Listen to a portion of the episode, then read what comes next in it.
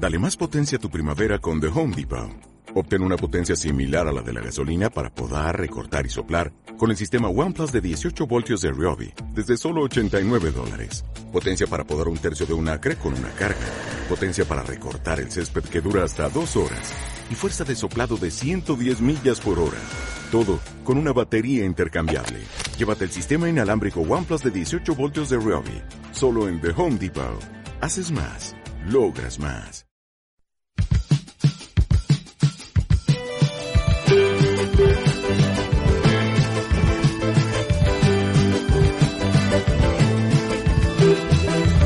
Bienvenidas a Una ventana al Sahara Occidental por Juventud Activa Saharaui.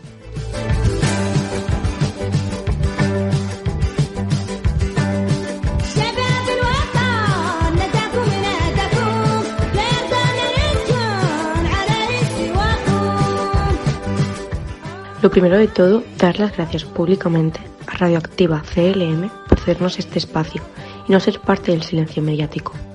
Mi nombre es Nuria, soy una joven española que conoció el pueblo saharaui y su historia en verano de 2018. Desde entonces no me he podido separar de él, ya que es una de las causas más justas que conozco. Y bueno, todo lo que yo pueda aportarle a ellos es mínimo comparado con lo que me aportan ellos a mí. Empecé a formar parte de Juventud Activa Saharaui, o también conocido como HAS, desde el inicio. Y actualmente soy la representante de la provincia de Alicante. Trabajamos por representaciones de provincias y grupos de trabajo.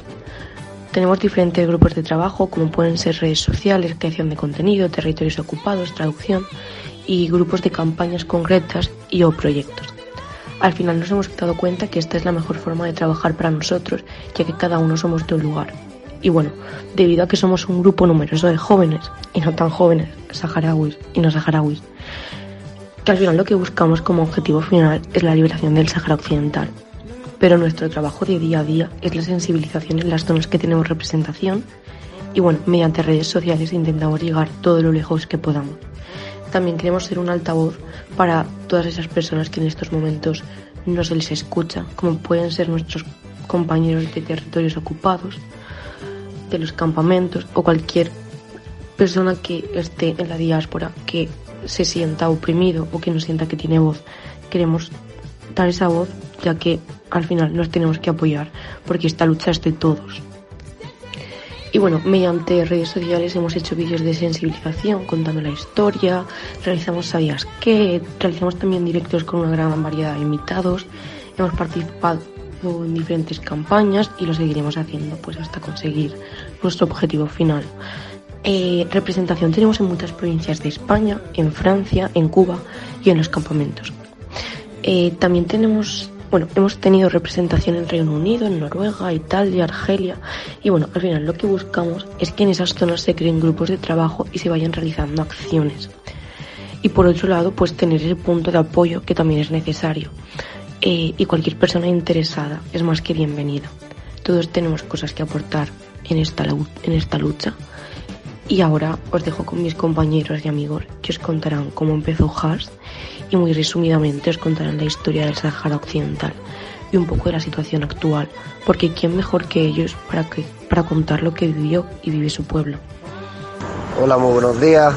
Eh, mi nombre es Bachari, soy miembro de Juventud Activa Saharaui y con mucho gusto os voy a contar un poquito cómo nació Juventud Activa Saharaui. Bueno, eh, Juventud Activa Saharaui nace de, una idea ¿no? Eh, improvisada de reunirse la juventud con, el compañero Larry la compañera Fatimetu para, para ver qué podíamos hacer la juventud para apoyar nuestro pueblo debido a la grave situación que vivía en aquel momento sobre, sobre la pandemia. Y, y bueno, a partir de ahí nos pusimos a trabajar, eh, creamos lo que es Juventud Activa Saharaui, empezamos a trabajar día sí, día también, eh, empezamos con una campaña de recogida de material sanitario, salió bastante bien, recogimos 14 toneladas y media de material sanitario y la verdad que, que súper bien, muy contentos, muy motivados y a partir de ahí siempre hemos estado en la militancia ya y, y, abarcando el campo social de la mejor manera posible, animándonos y cada vez esta familia crece más y cada vez trabaja, trabaja mejor Bueno, nuestra forma de trabajo es centrarnos más, más bien en, las necesidades del, campo social y en los campos que, veamos que todavía podemos echar una mano, menos el político, en todo lo demás que podemos echar una mano con diferentes entidades, con diferentes eh, colectivos, eh, para lo que haga falta estamos. Eh, trabajamos mucho el campo de sensibilización, trabajamos mucho el campo de la militancia en las calles, trabajamos mucho el tema de eventos y, estamos súper contentos, muy orgullosos del trabajo que se, está, que se está realizando y con muchas ganas de que este proyecto y esta familia eh, pueda seguir trabajando durante muchísimos años hasta conseguir nuestra independencia y la total autodeterminación de nuestro Sahara Occidental y no pensamos descansar ni parar hasta conseguirlo. Un fuerte abrazo y gracias por la oportunidad. Hola, buenas. Me llamo Zarga Abdallahi, soy miembro de Juventud Activa Saharaui y en primer lugar quería dar las gracias a la radio de Castilla-La Mancha por brindarnos esta oportunidad de ser altavoz de tantas voces que aclaman justicia, tanto desde aquí de los campamentos como de los territorios ocupados, así como la diáspora. Soy miembro de este grupo porque es un grupo casi internacional, muy diverso, donde todos trabajamos por una misma causa justa, ¿no? Además, a nivel personal siento identificados esos, esas dos identidades mías, tanto la española como la saharaui. Y hoy quería hablaros un poco sobre la historia de mi pueblo. Nos remontamos al año 1476, cuando el rey de Castilla puso un fuerte en el, territorio del Sáhara Occidental, sin embargo no era una zona de interés, sino una zona de paso. Unos años atrás, en 1885, que es cuando Europa se reparte esa preciosa tarta de recursos naturales de África, y a España le toca el territorio del Sáhara Occidental. Sin embargo, para mi sorpresa, como republicana y progresista, en 1934, con la Segunda República, es cuando se ocupa la totalidad del territorio y de manera oficial. Después de la Segunda Guerra Mundial, la ONU promueve una fase de descolonización. Sin embargo, Franco no accede. Eso fue alrededor de finales del 1960. Franco entonces, en esas mismas fechas, eh, se niega a, cumplir el mandato de la ONU. Entonces surge el movimiento nacionalista, Movimiento de Liberación de Sagui el Hamra y Río de Oro. La reacción del gobierno franquista fue bastante inteligente. A ese grupo de, eh, al movimiento de liberación de Sagui el Hamra y Río de Oro, Franco reacciona eh, por teniendo ese beneficio económico y ese, esos fosfatos y esos minerales y esa pesca, recursos naturales del territorio del Sáhara Occidental, y además había construido la cadena más larga del mundo que llevaba el fosfato de manera directa hacia los barcos, temía perder toda esa inversión y temía perder los beneficios. Entonces pensó en convertir a todo el pueblo saharaui en ciudadanos españoles. Así nuestros abuelos y bisabuelos adquirieron la nacionalidad española como provincia española número 53. Ya en 1970 y eh, casi a finales de los, eh, de los 60, en mi eh, casi, perdón, principios de los 70, 1973, surge el Grupo de Liberación Nacional que lucha por la autodeterminación nacional, que es el Frente Polisario. La ONU vuelve a insistir en la, en la descolonización del territorio y se pacta con Franco un eh, referéndum de autodeterminación que sería fechado para 1975. En 1975, con Franco moribundo, con el consentimiento de la CIA y la financiación de Arabia Saudí, es cuando se da la Marcha Verde. Hola, buenas, mucho gusto, soy Abdelkrim Bomajrota y quisiera continuar con la historia del Sáhara. Eh, tomando la palabra de mi compañera, eh, nos quedamos en, la intervención de la Marcha Verde financiada por Arabia Saudí y, y la CIA, el apoyo de la CIA. Eh, hay que decir también que a esta marcha la ONU se opuso, pero claro, cuando tienes de tu lado a dos países como son Estados Unidos o Francia, como lo tenía Marruecos, pues eh, no puedes hacer nada al respecto, eh, hablando internacionalmente. Eh, se da un, momento un tanto delicado porque el, príncipe, el futuro rey, el emérito de ahora mismo, Juan Carlos, coge la, las funciones de, jefe de Estado mientras Franco está moribundo. Y eh, sumada a la, la, crisis que padece España, que es una crisis tanto económica como social, eh, pues se ve, se ve obligado a, bueno, se ve obligado, prefiere coger y, y hacer un trato con Marruecos y con Mauritania, que no era más que abandonar, que el pueblo español abandonara eh, el Sáhara Occidental y que ellos hicieran una intervención y se repartieran también el Sáhara. Eh, desde el 76, que se proclama la, República Árabe Saharaui Democrática, el, Frente Polisario, que es nuestro legítimo representante a ojos de la internacionalidad y del pueblo saharaui, eh, eso también quisiera hacer una punta aquí. Quisiera recordarle a todo oyente o, no conocedor de la causa del pueblo saharaui que el Frente Polisario del que tanto se habla o del que a medida se, se menciona en, radios o televisiones, somos el conjunto de saharauis en nuestra totalidad. Los que estamos en la diáspora, los que estamos en los campamentos, los que estamos en, en China, todos los saharauis somos el Frente Polisario pues eh, con el 76 que dijimos que se proclamaba la República Árabe Saharaui Democrática, eh, eh, comienza un conflicto bélico.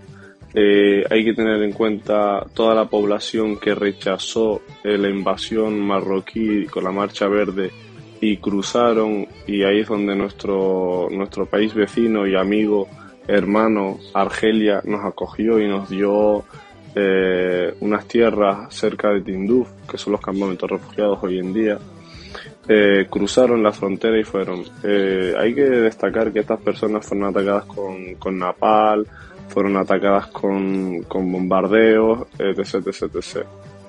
Hubo una guerra de 16 años que se paró en 1991 con el alto al fuego que, que pidió la, la ONU.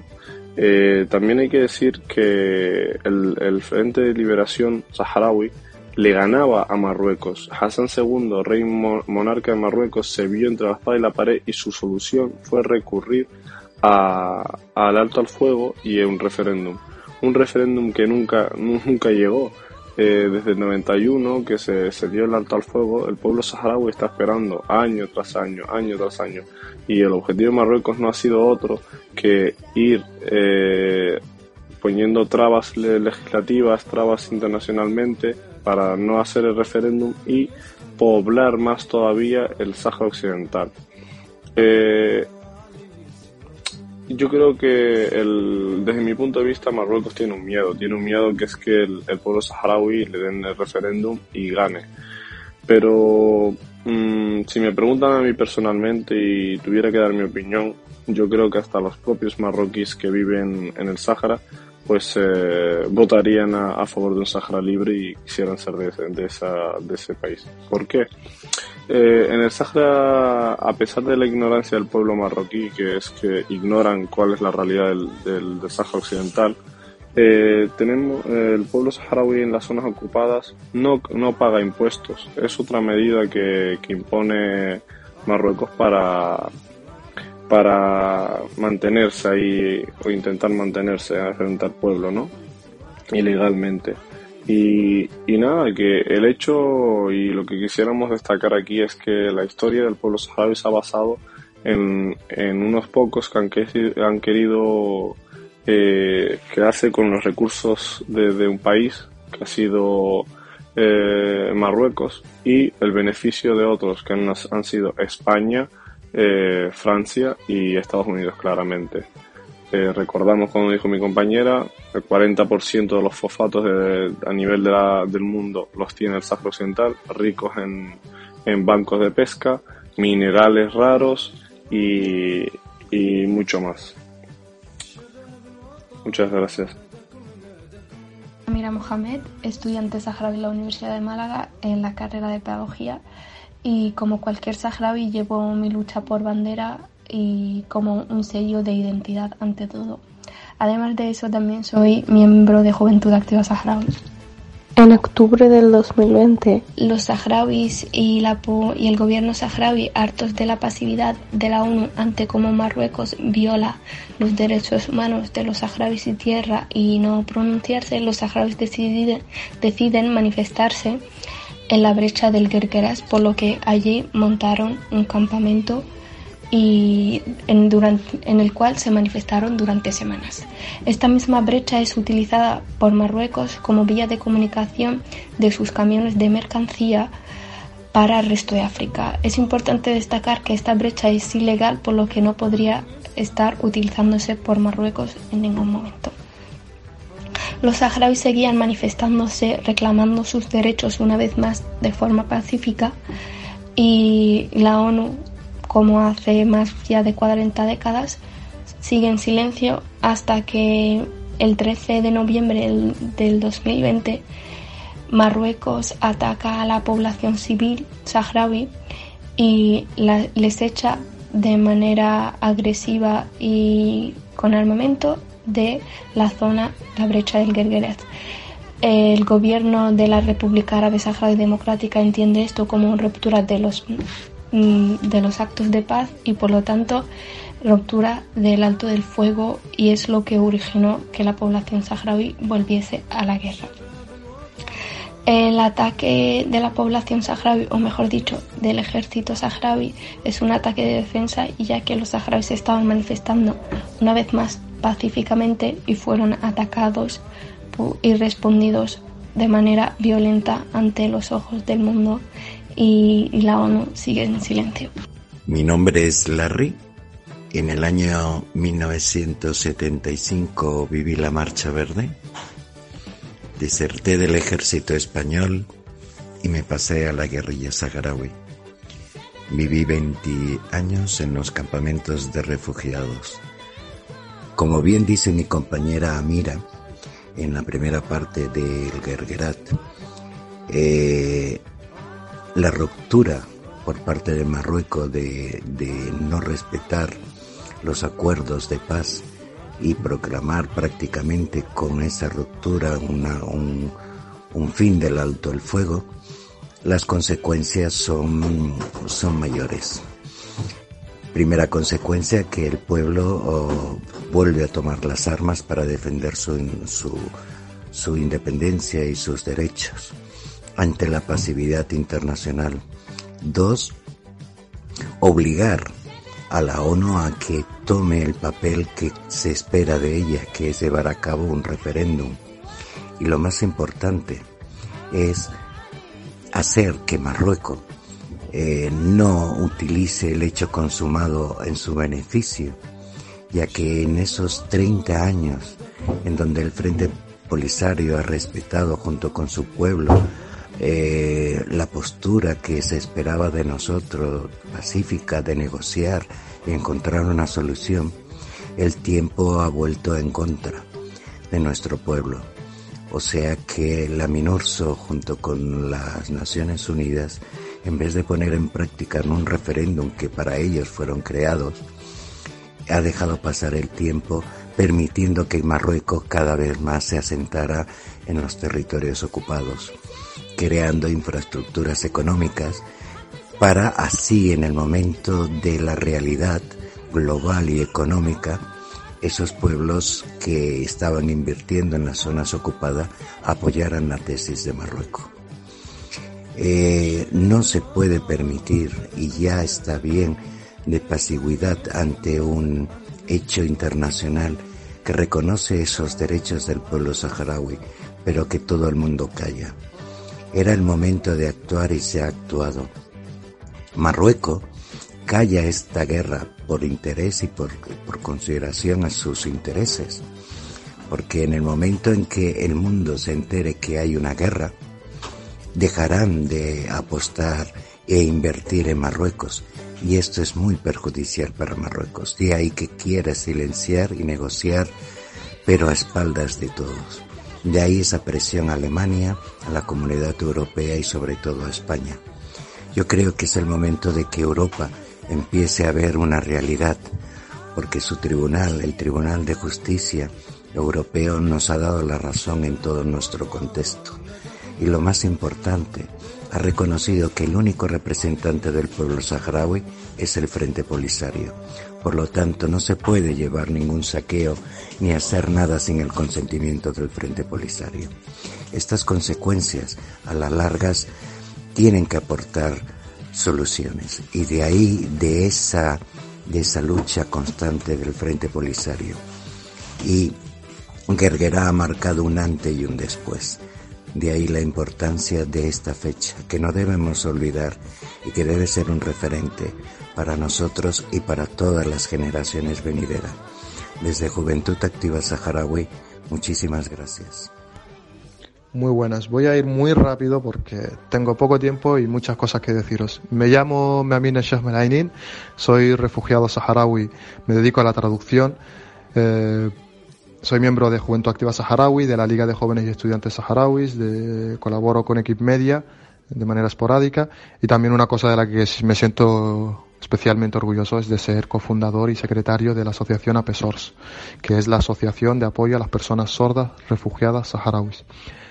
Bien, antes de comenzar querría también dar las gracias a Castilla-La Mancha, es obligatorio, bueno, eh, por cedernos este espacio y podernos acercar a la sociedad manchega, a la sociedad española en general como sabéis, hoy en día las guerras son híbridas y el componente psicológico comunicacional se libra principalmente en los medios de comunicación.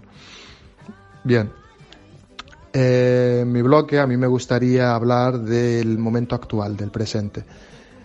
Eh, sin adelantar ningún futurible, pero sí a intentar dar alguna respuesta a las incógnitas que, presenta, que plantea el momento actual. Eh, yo he podido contar cuatro hechos, acontecimientos actuales eh, relevantes. Eh, primero, la decisión del Tribunal General de la Unión Europea. luego tenemos el nombramiento ayer mismo del nuevo enviado personal de, para Naciones Unidas. tenemos también el, eh, el informe que acaba de, hacer llegar eh, Guterres al Consejo de Seguridad. Empezando por esto último, mm, quiero dejar bien claro que el único órgano de, Naciones Unidas con capacidad de ofrecer una solución política al conflicto es precisamente el Consejo de Seguridad de Naciones Unidas. Es el órgano que ha estado liderando el plan de paz durante los últimos 30 años, y en cuanto al enviado personal, realmente aquí no hay enigma y, esta personalidad, eh, bueno, no podrá hacer nada sin ese mandato que va a recibir del Consejo de Seguridad. Y concretamente ese mandato ha sido una piedra, eh, bueno, eh, ha sido un mandato que muy ambiguo y, y siempre ha faltado claridad en el mandato que se le ha dado a los cinco enviados personales que precedieron a, a Dimistora, al actual enviado. Entonces, eh, como digo, lo decisivo es y será lo que se dirima en las reuniones a puerta cerrada de los Estados miembros del Consejo de Seguridad. Eh, esas discusiones tendrán en teoría como documento base la, la, reciente copia del informe del secretario general que ha avanzado al Consejo sobre el pasado 1 de octubre. Y bueno, ese informe sobre el, sobre el Sahara Occidental, eh, si bien eh, reconocía el deterioro en los últimos meses de, de la situación, eh, pocas, no, no, ofrecía soluciones reales. Por ejemplo, la palabra autodeterminación solamente se cita una vez, solo se encuentra una vez en, a lo largo de las 19 páginas del informe. Y bueno, ahora sí, para terminar, también me gustaría irnos con, eh, para irnos con un buen sabor de boca, pues decir algunas palabras sobre la decisión del Tribunal General de la Unión Europea de anular esos dos acuerdos entre la Unión Europea y Marruecos, los acuerdos que incluyen el Sáhara Occidental. Eh, bien, esto es indudablemente una enorme victoria para, para, el, pueblo saharaui y en este caso en, el campo de batalla judicial y comercial y también diplomático, ¿por qué no? Eh, sí, ahora sí, antes de despedirme, eh, quiero que nos acordemos de los soldados que están eh, desde hace un año eh, bombardeando el muro de la vergüenza que separa el Sáhara Occidental, esos soldados del Ejército de Liberación Popular Saharaui. Todo mi solidaridad y hasta la victoria.